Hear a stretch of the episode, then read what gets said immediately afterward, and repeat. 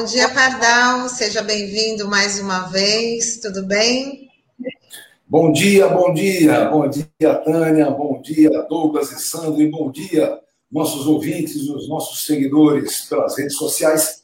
Eu sou um cara sordudo, né? Que vou cair justamente nesse 8 de março, Dia Internacional das Mulheres, que para mim é uma coisa de suma importância. Faço aqui uma saudação à minha esposa, às filhas e à neta, que são feras, entendeu? Não são simplesmente mulheres, tá bom? São feras. É, outra coisa que eu quero lembrar, eu sou diretor na atual gestão da Abrat, na gestão é, do, do Otávio Pitt Silva, um grande mestre, um grande professor. E lá na Abrat não existe nada que se possa fazer sem a participação das mulheres. Lá, quando você faz uma live, quando você faz uma palestra, a ordem é a seguinte: minimamente paritário. Duas mulheres e um homem pode, dois homens e uma mulher, de jeito nenhum. E a gente vai cumprindo isso. E o mais interessante, hein? Isso tem um resultado fenomenal. Um resultado de gente capaz, um resultado é, de gente competente, mostrando efetivamente o que, é que nós temos que fazer é, no mundo. Então, importantíssimo, tá? É, só um rápido abraço ao meu amigo Sandro Tadeu, que está feliz e satisfeito desde ontem à noite com a vitória do Palmeiras. Mas vamos lá.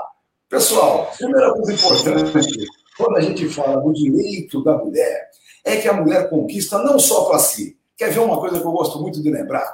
Até 1988, pensão por morte só tinha direito às viúvas viúvos não tinham direito não senhor. Agora, na Constituição Cidadã de 88, o homem conquista, o homem conquista os cambal. Quem conquistou para os homens o direito à pensão por morte foram as mulheres porque elas entraram no mercado de trabalho, começaram a ter uma importância efetiva no orçamento familiar, ou seja, aquela brincadeirinha da dependência econômica presumida não ficou apenas as mulheres dependem economicamente dos homens. Não, senhor. O reverso também é verdadeiro. Tanto que os homens também têm direito à pensão por morte. Agora, lembrar sempre, né? Existem grandes conquistas das mulheres desde a luta é, pelo voto, etc, etc, que fazem parte da construção da civilização é, que atualmente tem um enfrentamento, e não é só no Brasil, não, viu, pessoal? Sempre gosto de lembrar.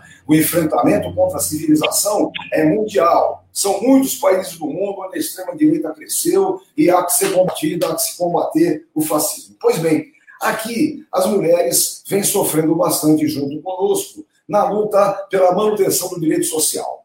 Um exemplo que a gente tem sempre colocado aqui é, mudou a idade mínima para as mulheres se aposentarem. Antes era meninos 65 anos, meninas 60. Começou uma pressão da tecnocracia dizendo: isso é um absurdo. Imaginem vocês, a mulher vive mais tempo do que o homem. Essa é a concepção da, estatística, né? A estatística está dizendo que a mulher vive mais do que o homem. E por isso ela não poderia se aposentar antes, não poderia se aposentar com menos tempo. Opa, opa, opa.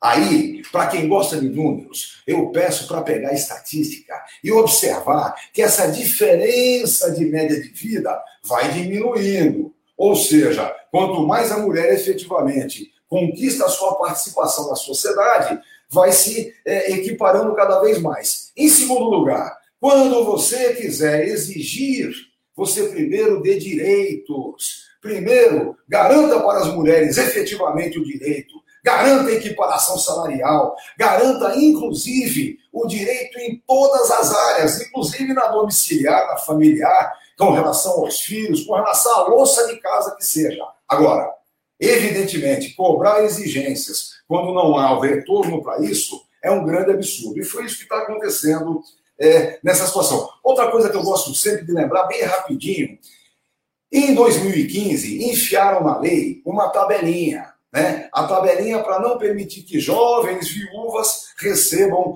é, a pensão por morte por longo tempo.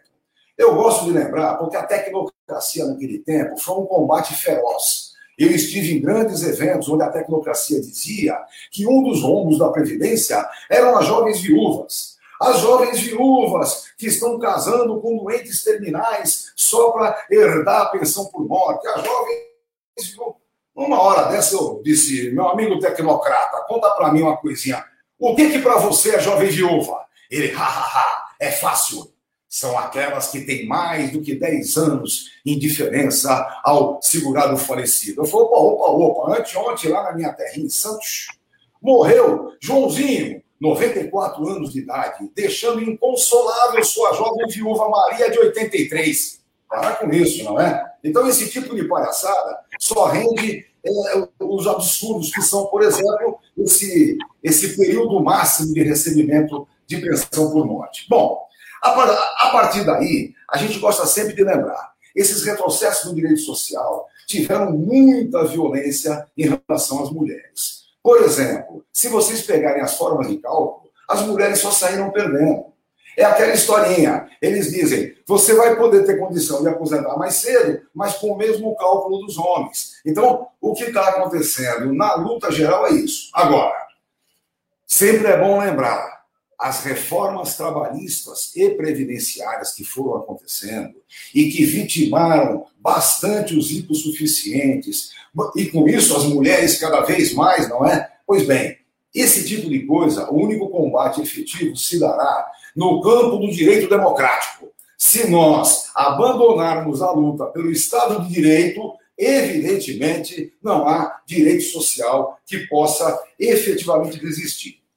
É até uma coisa bem interessante, não é? Quando nós falamos da participação efetiva das mulheres, eu quero lembrar que logo ali, logo ali pertinho, no Chile, é, o nosso é, grande irmão nessa situação da luta da, da, da América Latina, no Chile, eles estão convocando uma constituinte para o rompimento com os tempos pinochetistas. Mas atenção, essa constituinte só vale paritária, ou seja, paritária entre homens e mulheres. Assim será a formação da Constituição chilena. Era bom que a gente aqui no Brasil aprendesse um bocadinho com isso. O que nós temos hoje é muito complicado mesmo, muito preocupante, é o fascismo aliado ao neoliberalismo. Incrível. O fascismo entreguista.